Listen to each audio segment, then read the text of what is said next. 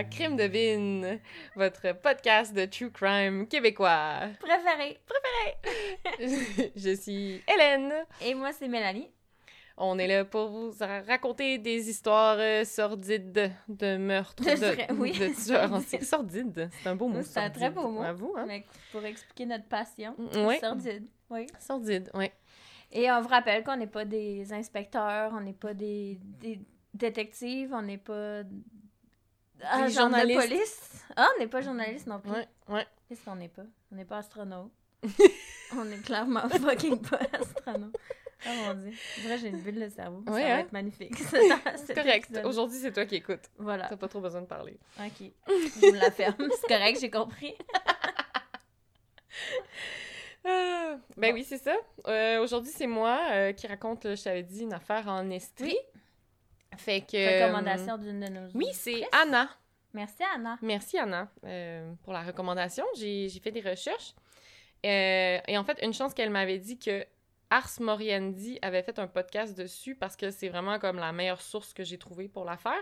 Donc, euh, merci, Ars Moriendi. Ben, Hmm. pas- ça veut dire l'art de mourir. Ok, c'est quoi C'est pas le nom du, du gars, mais en tout cas, son podcast C'est le nom de son s'appelle... euh, podcast. ouais, c'est ça. Ok, l'art de mourir. ouais. Nom. merci. J'ai vraiment trouvé beaucoup de choses là-dessus. Euh, puis sinon, tu sais, j'ai vraiment fallu que je fouille dans les vieux articles là, de la presse puis de la tribune de Sherbrooke euh, pour trouver euh, des trucs, là. Ça fait-tu longtemps ou c'est juste quelque chose qui a pas été euh, tant ouais, dans les années 80. Puis, puis pas tant, mais ben, à l'époque, je pense que oui, mais tu sais, ça a été un peu oublié. Il y a eu euh, un épisode d'un tueur si proche qui a été fait, Ouf. mais malheureusement, j'ai pas réussi à le trouver puis à Mm. l'écouter. J'étais quand même triste. Mon plus grand rêve, Les- d'avoir Ouais. accès au Oh, tueur tu si sors proche. proche. Netflix, s'il vous plaît. Ouais. Netflix Canada. Ouais. Netflix Québec. ok, j'arrête. Donc, c'est l'histoire. Ça s'appelle l'affaire Pouliot Ok. ou le massacre de Compton. Ouh, Mhm. ok. Alors, ça se passe euh, à Compton, dans les cantons de l'Est, donc Mhm. euh, un petit peu au sud de Sherbrooke, pas loin de Quaticook, Oh. là où ils font la crème glacée. J'allais dire le fromage. Peut-être qu'il y a du fromage aussi, mais ils sont, sont connus pour la crème du glacée. fromage. C'est sûr qu'il y a du Ouais, oui. fromage. C'est sûr. Et euh, ça se passe en 1984, Ok. donc Ça, ça avant, notre, euh, avant notre naissance. Oui, c'est vrai. On Ouais. était à moins 6 et 7 ans. Moins 5 ans. Je suis en 80. Ah oui, je me sens. J'ai fait le contraire. Mais moi, c'est plus facile 90. Oui, C'est genre- ouais, chiffron. C'est toi qui as tout raté. Qu'est-ce que tu veux? Je google s'ils font du fromage à Quaticook. La fille qui veut trop avoir raison. La laiterie de Quaticook. Ah, c'est une laiterie Quaticook. Nice. La fromage laiterie de Quaticook. Boum. Bon, ils font du fromage. Ils font du cheddar en grain. Hum. Du, du fromage qui fait squitch squitch. Cheddar doux, fromage. En tout cas. Je Bon. voulais trop avoir raison. Ouais. Donc, proche de Quaticook, où ils font la crème glacée et, Et le du fromage. Je me sens pactée. Euh, Ok, vas-y. OK. Alors, euh, je vais te décrire la famille Pouliot. Ok.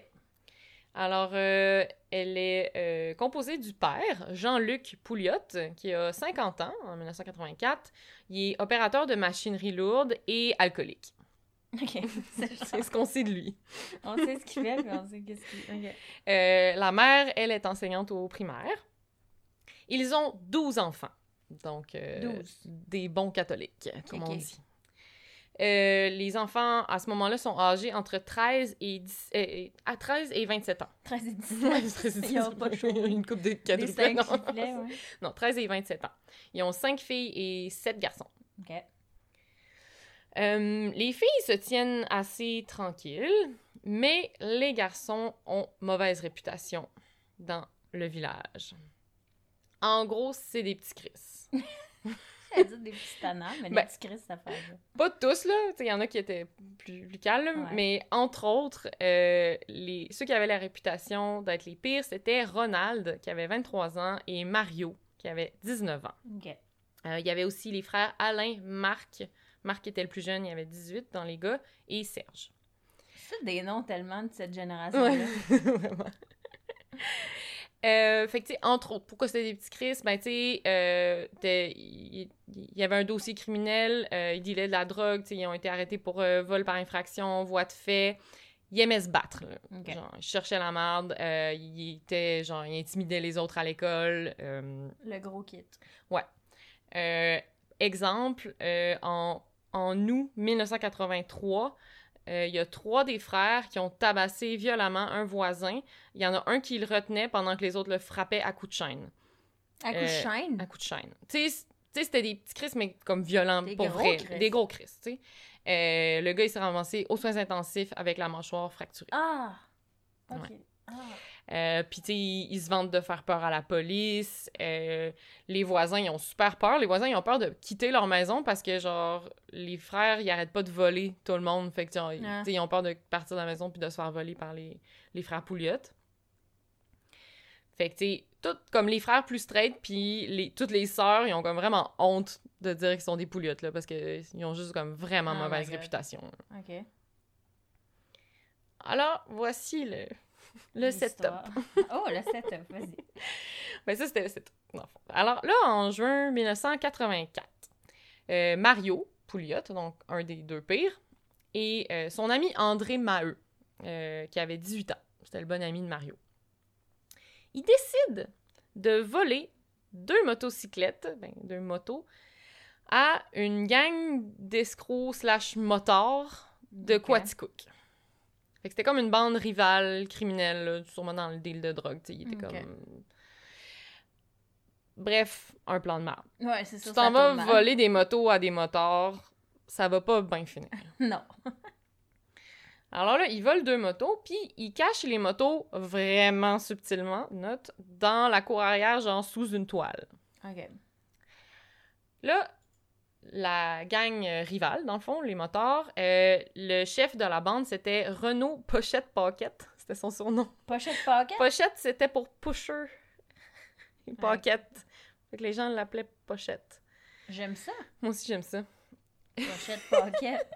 Et il y avait aussi Gaston Scalabrini qui était aussi à la tête de cette organisation-là. Ok. Fait que là, ils connaissaient les Pouliottes. Fait que tout de suite, quand ils se sont fait voler des motos, ils ont soupçonné ouais. les frères Pouliotte. Ça a pris deux secondes, tu sais. Fait que le 19 juin, il y a une trentaine de motards qui débarquent à la résidence des Pouliottes avec des chaînes, des bâtons. Ils cherchent Mario puis André Maheu, Mhm. qui sont pas là, heureusement pour eux. Mais là, le reste des... 30 motards, pareil. Imagine 30 motards qui débarquent. Oh my god. Fait que là, les autres membres de la famille, ils se cachent en dedans de la maison, puis ils ont peur en tabarnak. Mhm. Ils sont barricadés. Euh, puis là, les moteurs, genre, ils se promènent, ils font du bruit avec leur moto ou ils frappent sur le balcon, genre, avec les chaînes. À ce moment-là, il y a deux des plus jeunes sœurs qui arrivent à la maison. Qui sont Oh comme... my god. Euh, la plus jeune avait 15 ans. Euh, là, ils se font bloquer l'entrée, puis les moteurs disent Il nous manque deux bicycles, vous allez les sortir. Mais là, au même moment, il y a un des moteurs qui est en train de faire le tour de la maison par l'extérieur, dans le. Puis il a trouvé Ouais. les, les motos vraiment pas bien, cachées. en arrière. Et euh, pour signifier qu'il avait trouvé euh, les motos, il a tiré un coup de feu. Et là, tout le monde a sursauté. Là, c'est sûr, je me serais pissé dessus. Là. C'est pas genre, ah, il a trouvé les motos. Oui, c'est ça. Oui, c'est genre, il tire pour dire qu'il a trouvé les motos, genre. Ouais, mais est-ce que les autres, ils savaient Ouais. que c'était ce signal-là? Ben, je pense que les genre, motos. hey, les gars, si je trouve les motos, je, je vous flingue. tirer. Genre, comment ça marche, les moteurs? Écrivez-nous. Écrivez-nous, expliquez-nous. Euh, donc, c'est ça, tout le monde sursaute. Euh, Mais bon, au moins, ils ont trouvé les motos. Et euh, fait que là, ils font juste comme menacer la famille, puis ils quittent la maison dans un gros vacarme. Vroom, vroom. 30 Mot- moteurs. Basic. Ouais. Et là, euh, dans leur esprit de vengeance, la gang de motards, le soir même, dans le fond, ils vont euh, vers deux chalets qui appartenaient à la famille Pouliot et ils les décalissent. Fait que genre, ils brisent les vitres, ils arrachent les portes. Ils sont fâchés. Ouais, ils sont fâchés. Alors, le lendemain, euh, Jean-Luc, le père Pouliot, Mhm. il découvre les chalets saccagés, puis il est en beau tabarnak. Euh, fait que là, mais là, dans, la, dans les jours qui suivent, toutes les Pouliottes ont peur de sortir de chez eux, là, genre... Avec raison. Ils ont peur de se faire péter la gueule par des Mhm. motards. Puis, tu ceux qui sortent, ils se font, ils se font intimider puis menacer de mort, là, tu c'est- Ah. c'est- pas le fun. là. Tellement que dans les, dans les sœurs Pouliot, il y a des filles qui ont tellement peur qu'elles veulent plus dormir dans leur chambre, puis elles dorment dans la chambre des, des parents. Toutes? Les Ouais, sept? a genre une couple, ben, je sais pas, peut-être pas toutes les sept, mais genre, il y a une couple de filles qui Ah. dorment dans la chambre des parents, genre. Et que là, le papa Pouliot, il est vraiment fâché contre son fils Mario. C'est un Mhm. petit d'épée d'avoir fait ça, puis d'avoir amené comme toute la merde sur la famille. Déjà que t'amenais pas une bonne réputation. Ouais, c'est ça. Euh, fait que, il veut le mettre à la porte, mais finalement, Mario, il, il reste. Puis même son ami André Maheu, il reste comme à la maison aussi. Genre, les deux, ils Il se cachent comme... Ouais, genre semi... En se cachant. Ouais, fait que les deux, ils se cachent comme à la maison. Le père, il devait être heureux de ça. ben, ça, le père, il voulait qu'il décrisse, là. Ben oui. Puis il y en a deux au lieu d'un. Alors, lundi, le 25 juin. Fait que c'était la fin de semaine de la Saint-Jean-Baptiste. Ouais. Pour nos auditeurs internationaux, c'est la fête nationale du Québec. Mhm. D'habitude, il y a des gros parties. L'Estrie, c'est au Québec. Oui. Quaticook, c'est au Québec. Yes.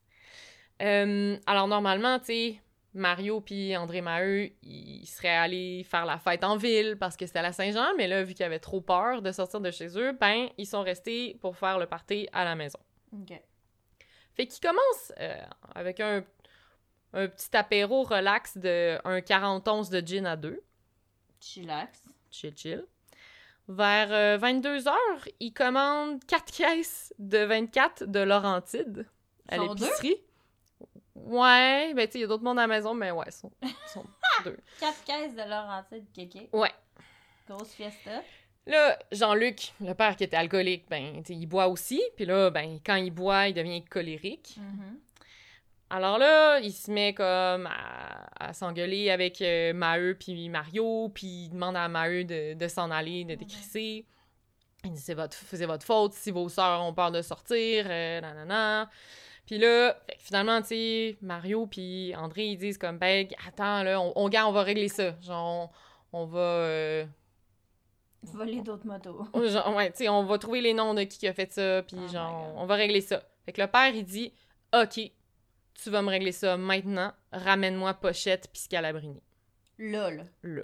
OK. Fait que vers minuit, complètement chaud, ben craqué, il y a des dizaines de bouteilles de bière qui jonchent le sol. Ils décident de partir régler leur compte. OK. Mais sur le coup, Ben chaud. c'est sur le coup, l'intention c'est seulement euh, de faire peur puis comme d'avoir de l'argent pour réparer les chalets. Alors là, ils partent. Dans le fond, euh, Marc, le plus jeune des frères, prend le volant de la voiture. Il a 18 ans, euh, complètement chaud, évidemment, armé d'une manche de pelle, d'un manche de pelle. Dans l'auto, il y a Mario, André Maheu euh, et aussi deux autres frères, Ronald et Serge, qui embarquent.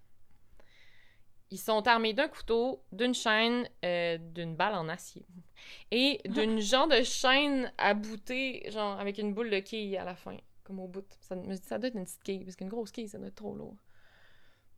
Hein? En tout cas, comme ouais, une ouais, espèce de chaîne avec comprends. une boule au bout. Là, genre. OK. Et qui partent de même. Mollo. Complètement ivre. Fait qu'il arrive à la maison de, de Pochette Pocket à Quaticook. Je m'en remettrai pas de celle-là. Vous, Pochette Pocket. Pochette pocket. Alors, euh, dans la maison se trouvait euh, Renaud Pochette Pocket, qui avait 27 ans, euh, Gaston Scalabrini, 24 ans, et deux autres personnes qui avaient pas tant rapport, qui étaient des amis de d'eux. Dans le fond, Je- Jean-Pierre Truchon, 34 ans, et France Michaud, qui était euh, la blonde de Scalabrini, puis elle avait 21 ans. OK. Puis, tu sais, les deux derniers, euh, euh, Jean-Pierre puis France, les, les Pouliot, ils les connaissaient même pas, là. OK. Alors, les quatre dorment profondément. Tu sais, ils ont fêté la Saint-Jean, eux Ouais. aussi. ils font un gros dodo d'alcool. les Pouliottes y arrivent. Ils enfoncent la porte d'entrée. Il y a un chien. Ils leur jappent après. Il y en a un qui assomme le chien. Ils vandalisent les lieux. Ils pètent la table, la TV, le lustre, les portes. Dans Le... toutes nos histoires, les gens, les psychopathes, les fous, les- ils fessent des chiens. Oui. Ça, c'est un bon signe que t'es psychopathe. Oui. quand tu, tu fais mal aux, aux animaux. OK. Fait que là, les habitants de la maison se font réveiller comme. Ils s'attendaient vraiment pas à ça. Mm.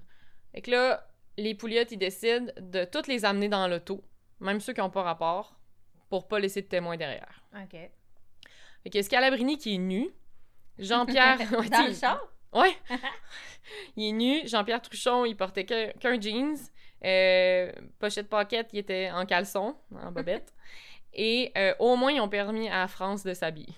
Ah, thanks. Fait que euh, Scalabrini et Truchon sont mis dans le coffre en arrière, puis Pocket et France sont dans la sur la banquette arrière. Ok. Là, ils sont genre neuf personnes Ouais, c'est ça. dans une voiture. Je comprends pas trop comment ça rentrait, mais en tout cas, il y avait pas trop loin à faire. Que là, ils ramènent leurs otages, genre, à la maison familiale des Pouliottes. Et là, euh, à la maison familiale des Pouliottes, il y avait la copine de Mario qui n'avait que 17 ans et était enceinte, euh, les parents, euh, trois de leurs sœurs, le frère Alain, un des frères qui était plus smooth, puis il- lui était là avec sa femme puis leur, leur bébé. OK. Que là, il arrive avec les, les otages, il, il jette par terre. Je Et le- à être stressée. ça finit pas bien. On peut te le dire. OK. Et là, toute la famille, comme, est juste pétrifiée. Elle regarde ça, comme, qu'est-ce qui se passe? Mario, il sort une carabine, il la braque dans le visage de Pocket, et il dit En ouais, dis-lui que c'est toi qui as pété le chalet. Mais là, au début, Pocket, il, il nie tout. Et c'est là que les frères se fâchent, puis ils commencent à les battre. Là, genre, avertissement, la suite est pas douce. là. OK. Ouais. Ah, mon Dieu. Ouais. Euh, fait que là, ils battent les trois hommes à coups de batte de baseball, de coups de pied, de coups de poing, de chaîne. Avec la boule? Ouais, ouais, yeah boy. Ouais. J'imagine. Je suis pas bien. Moi non plus. Pendant ce temps-là, les sœurs Pouliotte, la mère et l'autre frère, Alain, euh, ils prennent la pauvre France. Mm. Elle, elle se faisait comme pas battre, puis ils l'amènent dans une chambre à part. OK.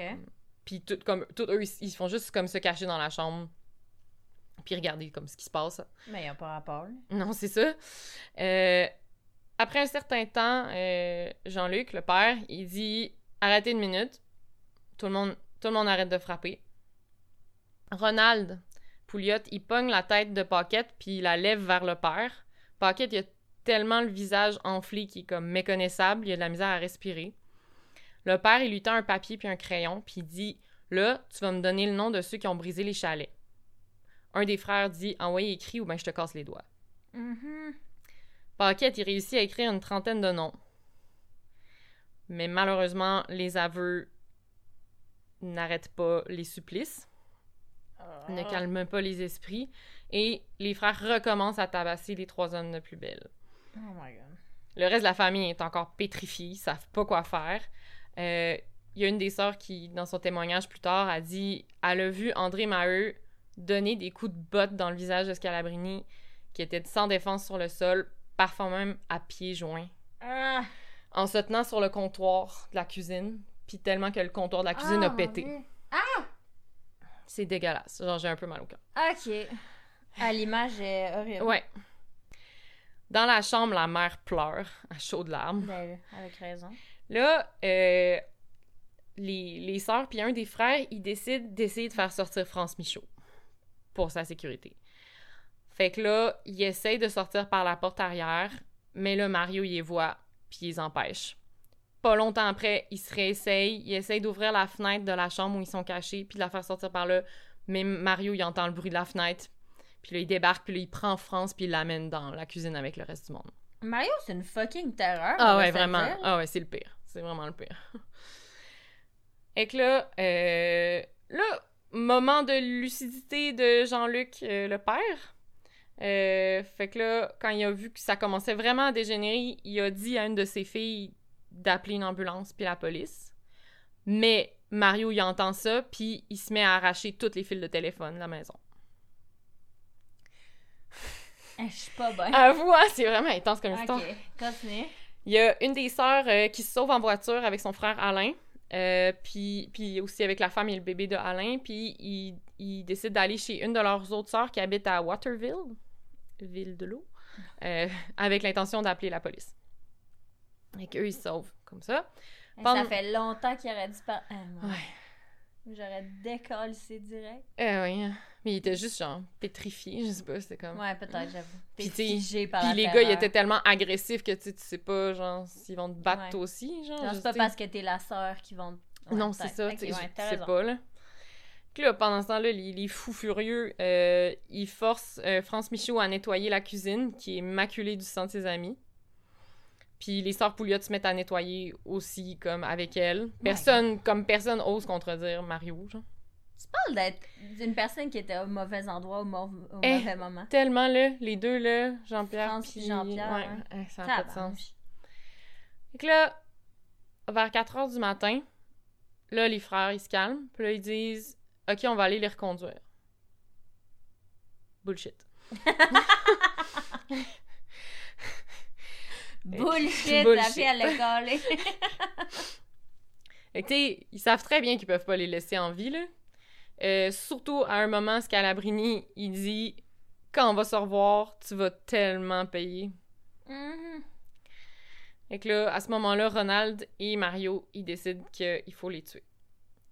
Alors, Ronald prend le volant de la Jeep euh, du père, accompagné de Serge, André et Mario, Mhm. avec une carabine. Euh, les victimes ont plusieurs fractures, abrasions, lacérations, sauf France qui a été épargnée Ouais. jusque-là. Mais Jean-Pierre, il a pas été épargné, lui. Non, lui, il s'est fait tabasser. C'est ça il qui avait pas wack. rapport, puis il s'est fait tabasser. Le gars, il là. était juste là. Il était juste Genre, il là. a rien Ouais. fait, là. Non. Tabarnouche. Mais en même temps, c'est... tu cherches un peu la merde quand tes amis, c'est ces gens-là. Ouais, c'est sûr que quand tes amis, c'est des chefs motards, Mais il y a des risques. il y a des risques. Fait que là, euh, Ronald immobilise la voiture sur le chemin Vaillancourt, dans le canton de Hatley. Pour les gens du coin. Il force les quatre victimes à sortir de la Jeep et les aligne devant le garde-fou qui borde le chemin, puis qui est comme devant un, un espace qui, qui est utilisé comme dépotoir par les gens du coin. OK.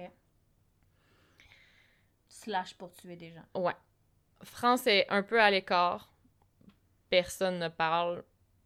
La tension est palpable. My God! L'attention est palpable ici en ce moment. Mario donne la carabine à son frère Ronald et Ronald tire Scalabrini en plein visage à bout portant. Il s'effondre. Mario prend l'arme et tire sur Jean-Pierre Truchon qui s'effondre également. Jean-Pierre! Jean-Pierre qui a Merci. rien fait. Paquette qui le il retrouve un peu de force puis il supplie qu'on lui épargne la vie. Il dit hey, tu sais je rentre en prison bientôt de toute façon, je dirai rien nanana. Mais ça fonctionne pas. Mario le tire à bout portant. France en crise de panique. Elle se jette aux pieds de Ronald, elle le supplie, elle pleure, elle dit qu'elle dira rien. Mario, il la pogne par le bras. Il la, il la, il la jette comme vers le, le- le garde-fou. Euh, en faisant dos au pouliot, elle se met la main sur les oreilles. Et Mario lui tire un coup dans la tempe. Dans. Oh my God. Ah, c'est comme... Excusez, j'ai comme de la misère. Elle est vraiment rough. Elle est vraiment rough, l'histoire. Ouais. Alors, les quatre sont morts. Et là, Ronald, il fouille dans les poches de Jean-Pierre. C'était le seul qui avait des pantalons. tous les autres, Oui, étaient comme c'est vrai, tout là, nus, là. t'es tout nu. Euh, il trouve dans son porte-monnaie 101 dollars, puis il dit 25 pièces la tête, ça fait pas cher.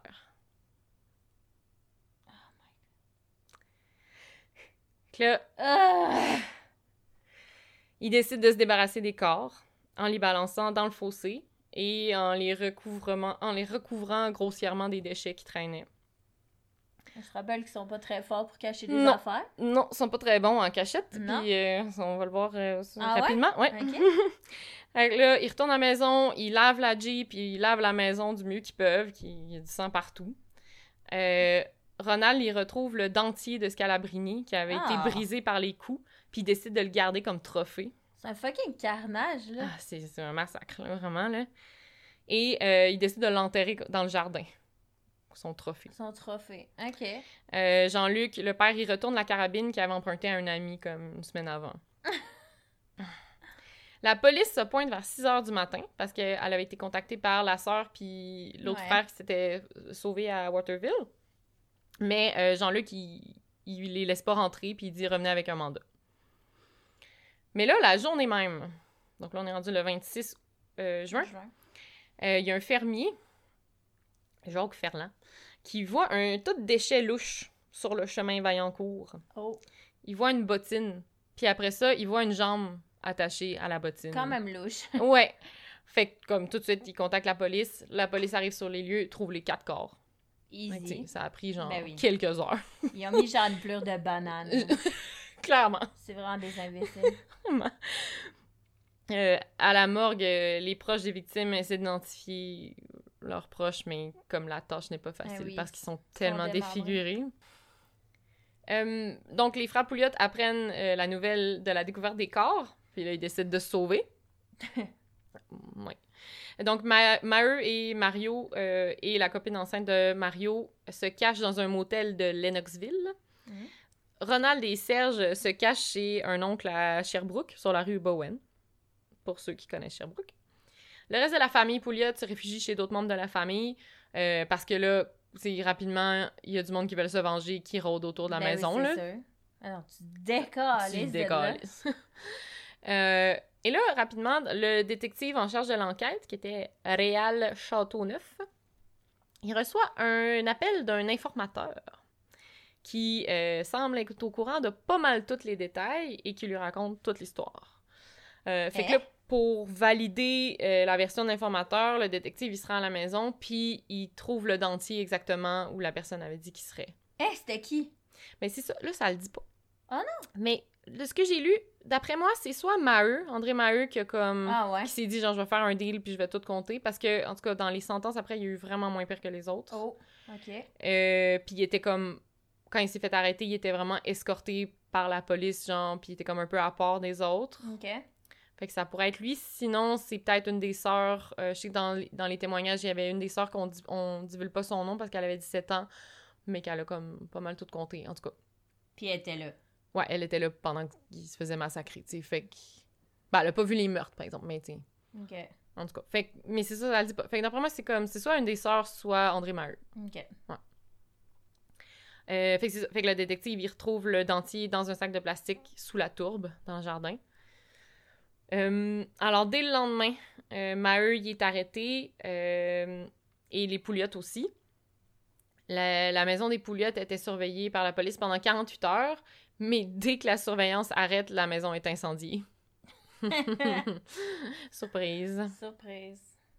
Alors, les procès se déroulent à Montréal euh, et sous haute tension. Là, il y a des comme c'était venu aux oreilles de la police puis de tout le monde que genre une rumeur qui disait que les Pouliottes n'allaient pas vivre assez longtemps pour connaître leur sentence, là, qu'ils allaient se faire tuer avant, Ben oui, c'était sûr. et qui étaient, ben, étaient quand même protégés. Là. Euh, il y a 72 chefs d'accusation contre Mario, Ronald et Serge. 72! 72. Euh, et là, pendant le procès, il y a un- comme un gros manque de loyauté entre les frères. Là, tout le monde dit que c'est l'autre qui Ouais, était pire. Puis, ouais, c'est ça. C'est sûr. Euh, Qui s'accusent tous Pas mutuellement. une famille soudée qu'on a là, là? Hum, non. Et euh, le 17 décembre 84, Ronald est reconnu coupable du meurtre au premier degré de Scalabrini et du meurtre non prémédité de France Michaud. Euh, le soir même, quand Ronald retourne au pénitencier sur, de la SQ sur, euh, le sur Partenay, proche de... Ah oui? Ouais. Ouais, je suis sûre. dans le centre-sud. Euh, il retrouve son frère Mario, et là, avec un co-détenu madelinois, Denis Rouette, euh, il, il décide de s'évader du 11e étage en sciant les barreaux, avec une scie, je sais pas Ouais, où, c'est où ça, c'est qu'ils ont trouvé, et une corde fa- fabriquée avec 46 draps qu'il Ah! avait recueillis auprès des autres détenus, Mais 11 étages!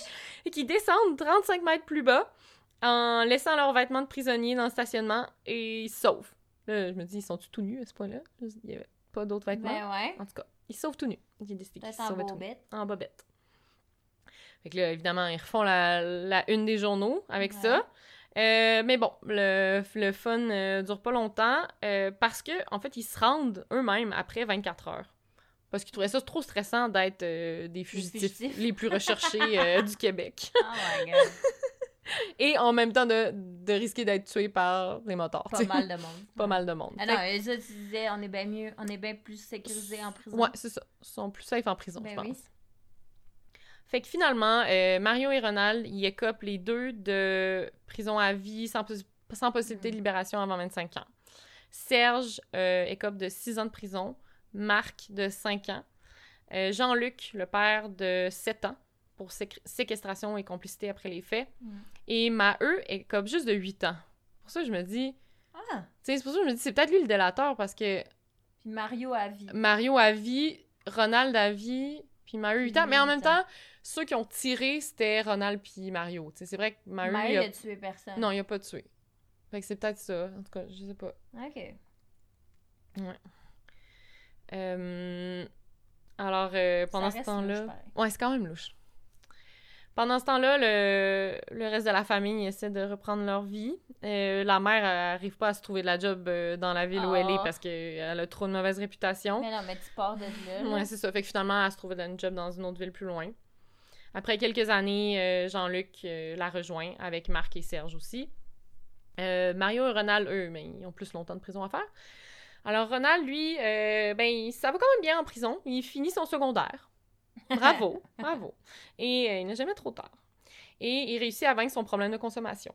Donc, Ok. euh, bravo pour toi, Ronald. Euh, il se marie en 2000 avec une femme qu'il a rencontrée quand elle venait comme avec une amie qui visitait son mari en prison. Ah, attends. tu sais, mettons, une autre fille qui venait visiter son mari. ouais, mettons, toi, tu vas visiter ton mari en prison, moi, je suis ton amie, puis je viens avec toi, puis là, je vois Ronald, puis je tombe amoureuse. Ah, mon Dieu, ok. C'est tellement cute à raconter Ah ouais? à tes enfants après Avoue. comme histoire. Ouais. Vous êtes Coup de foudre en prison. mon cher. Puis, euh, donc finalement, il fait une demande de libération conditionnelle en 2000, qui est acceptée. Malgré, euh, les, malgré les témoignages des familles des, familles des victimes. là, la mère de France Michaud, là, elle a témoigné. En fait, elle, était, elle avait même pas assisté au procès à l'époque. Genre, elle, elle voulait comme pas, elle voulait pas les voir, elle voulait rien savoir. Mais là, pour la libération de Ronald, là, elle s'est pointée, puis elle a comme témoigné, tu sais, à quel point... Puis il a quand même été libéré. Il a quand même été libéré, ouais. Ben, je pense qu'il avait vraiment un bon comportement en prison, puis... On s'en fout. Ça faisait... Ça faisait pas 25 ans, par exemple, ça faisait 15 ans, genre, 15-16 ans. Mais je comprends pas. Hmm. C'était pas liberté conditionnelle après 25 ans? Ouais, mais finalement, c'est pas vrai. C'est jamais vrai, Non, hein. c'est ça. Je pense qu'ils sont obligés de commencer les, les audiences de liberté conditionnelle après genre 15 ans. On a fait dans même 15-16 C'est ans. jamais vrai. ça. Ouais. C'est après les deux tiers de la peine. C'est ça, après les deux tiers de la Mais peine. pourquoi d'abord ils disent 25 ans si c'est vraiment pas ça? C'est ça pas. que je trouve wack. On va demander à notre ami procureur de la couronne. C'est qui? MP. Ah, ok! Euh, Ok.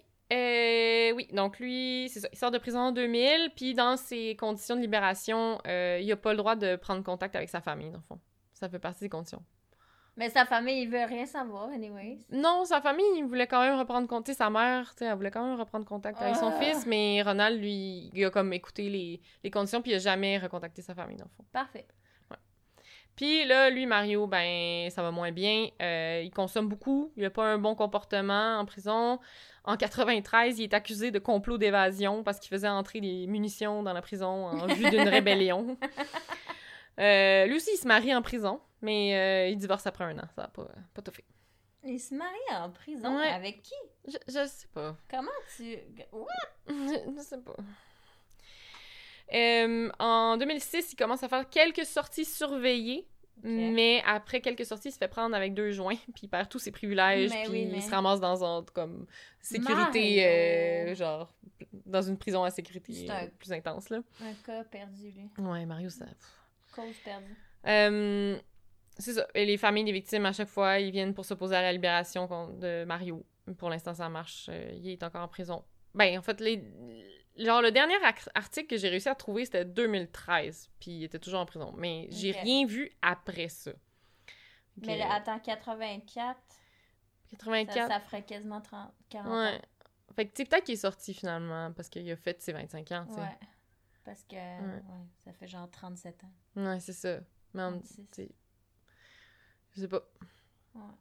Puis, Il y a des euh, bonnes chances qu'il soit out there. Ouais. Salut Mario, si tu nous écoutes. J'espère que ta vie va mieux. Note. Euh, c'est ça. Puis il n'y a aucun des pouliottes euh, qui est retourné à Compton.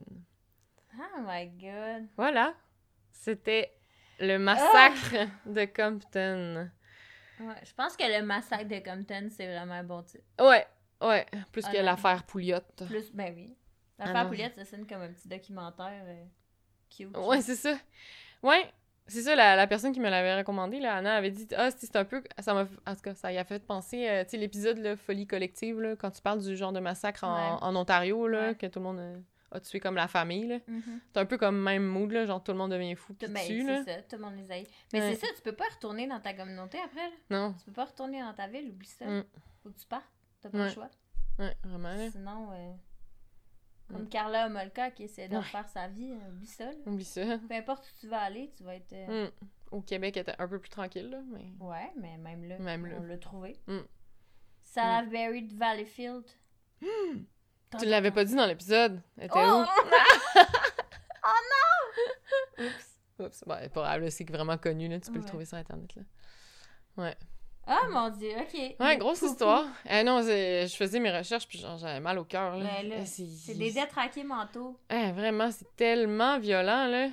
Oh mon dieu. Il aurait tellement pu arrêter plus tôt, tu sais. J'ai tellement. je- vais sortir vraiment un gros préjugé. Il y a bien du monde qui va m'aïr, là, mais je trouve tellement qu'en région, ça a l'air plus facile de tuer du monde. Genre, tu sais, les régions vraiment éloignées, là, dans les petits villages par rapport, là, que personne, tu sais. Ouais. Je veux dire, t'es dans ta ferme sur ta. ta Mais t'as plus de Ta place pour cacher les... genre- ben oui. Pour cacher, faire du bruit. Sur ta cour de genre, euh, je sais pas combien d'acres. Hmm. Je veux dire, tu peux tuer autant de monde que tu Ouais, veux, tu peux les que- enterrer autant que tu veux. C'est Ouais. chill, là. Ouais, ma petite cour à Montréal, elle pas bien de la place. Ben là. non. Non. Mm. T'as de la place pour une petite pâte aux joueurs, pas des, des corps morts. C'est ça, de la place pour ma piscine Canadian Tire, mais C'est ça... ça. euh, Mais je, c'est un- je sais que c'est un gros préjugé, mais je viens de Chicoutimi, fait que j'ai le droit. Parce que, tu sais, je pensais à Robert Picton, là, le, lui qui, Ouais, lui... qui avait une ferme avec des cochons Ouais. puis tout, là, qui- tu sais, il donnait à manger probablement, on sait pas, là, mais il Mm. donnait à manger ses, ses victimes à ses cochons probablement. Ouais. Easy breezy, là. Eh oui, facile à faire disparaître, là. Je veux dire, tu quelqu'un à Montréal, là, j'aurais pas dire ça parce qu'en ce moment, ça va pas bien, là, mais... Ouais. En tout cas. Fait que Ah. bref. ouais. Je suis genre en crise. T'es en gris. Excusez. Je vais m'en remettre. La semaine prochaine, je vais être moins intense. Ok. C'est de ta faute. Ouais, quelle histoire. Ouais. Non, j'étais euh, ben, j'étais contente de la recommandation. J'en avais jamais entendu parler. Oui, puis- merci, Anna. Ouais, merci beaucoup. N'hésitez jamais hein, si vous avez des Ben oui. recommandations, honnêtement. Puis tu sais, il y en a qui m'ont fait des recommandations que, tu sais, on n'a pas encore faites, mais sont sur notre liste, là. Inquiétez-vous pas Mm. que... Tu sais, des fois, c'est avec comment tu files, là. C'est ça, ça dépend. Ouais. Mm. C'est un vibe. Ouais. Parce que des fois, je commence des histoires, puis je suis comme... Là, j'en trouve une autre, puis ah non, je fais celle-là, finalement. Tu sais, je- Ouais. Des fois, on écrit la même. oui, des fois, on écrit la même, puis on se retourne sur la scène. Ouais. Ouais. Bref. Mais merci, continuez à nous écrire. Oui, On aime beaucoup vous lire. Mm. Et euh, on se voit dans On- deux semaines. on, ouais, on se voit bientôt. Je suis plus Faut, capable. faut que j'en trouve des nouvelles, là. J'en ai plus, j'ai Mais que je même les m'excuse. vieilles, genre, je suis plus capable. je tolère plus. Bon, à la- à dans deux semaines, la gang. Oui, La gang. la gang. tu parles comme euh, la madame de la radio ça- Enfer, Jocelyne. Jocelyne. Je- ouais. Ouais. Ok, bye! Bye!